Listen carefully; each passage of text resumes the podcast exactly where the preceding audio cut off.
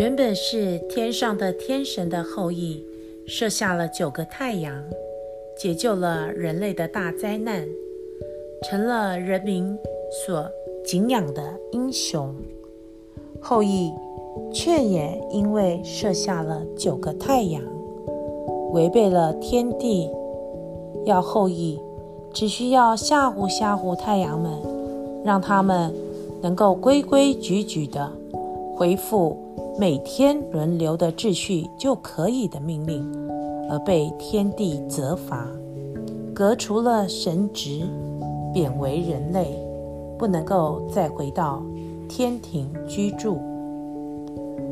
后羿带着美丽的妻子嫦娥在人间生活，但是他们依旧很想回到原本生活的天庭。于是后羿依然不断地寻找着能够飞天成仙的方法。后羿听说，在遥远的西方有一位掌管长生不死的女神王母娘娘，他决定去拜访西王母娘娘，向她求取飞天成仙的方法。后羿。长途跋涉，走了很远的路途，终于见到了王母娘娘。王母娘娘经不起后羿诚心诚意的一再请求，取出了长生不死的丹药，送给后羿，并对后羿说：“这是非常珍贵的。”长生不死药，我只能够送给你两粒。如果你两粒一起同时吞服，就能够飞天成仙；如果只吃一粒，至少也能够长生不死。后羿得到了长生不死药。非常高兴，谢过了王母娘娘，就带着不死药回家去了。见到了妻子嫦娥，他把见到了西王母娘娘，得到了长生不死药的事情，跟嫦娥商量。后羿跟嫦娥夫妻两人非常恩爱。感情很好，他们商量着，不死药只有两粒，两粒同时吃了，只有一个人能够飞天成仙，但是他们两个人就会分开了。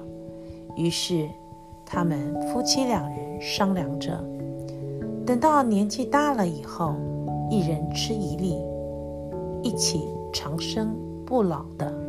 生活下去，于是就把长生不死药交给嫦娥，好好的保管起来。想不到这件事却被心术不正的小人彭蒙知道了，彭蒙就想要夺取不死药，让自己吃了，自己可以飞天成仙。后羿射下了太阳，他是神射手的名声，大家都知道，因此很多人都仰慕他的名声，纷纷前来拜他做老师，请求他教大家射箭、狩猎的技术。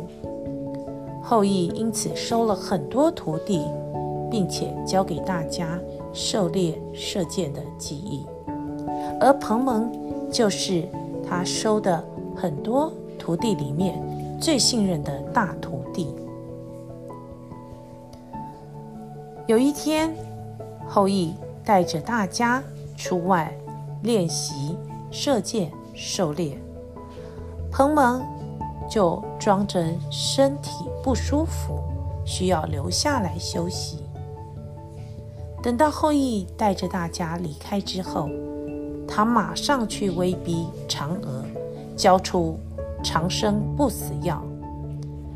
嫦娥不想让丈夫辛苦寻来的不死药被背叛丈夫的小人彭蒙抢夺去，于是，一把放进口里，吃了下去。马上，嫦娥的身体就离开了地面，越来越轻，飞天成仙了。但是，嫦娥舍不得丈夫后羿，于是她落在离地最近的月亮上面。这月亮。又宽广又寒冷，就叫做广寒宫。后羿回来之后，发现失去了妻子嫦娥，而彭蒙也早就不知道逃走到哪儿去了。他非常伤心，追着月亮，想念着妻子嫦娥，却追不到月亮。只能天天看着月亮，想念嫦娥。他发现八月十五这一天的月亮看起来特别大、特别圆，格外的明亮，好像离着地面最近，仿佛可以看到住在月亮上面广寒宫里的妻子嫦娥似的。于是，他摆起了香案桌子，摆放了妻子嫦娥最喜欢吃的甜食果物，来纪念嫦娥。人们很爱戴英雄后羿，也很同情后羿失去了妻子嫦娥。于是，他们也学着后羿，在八月十五这一天，摆上了桌子和甜食果物，一同来烧香拜月亮，纪念嫦娥，安慰后羿。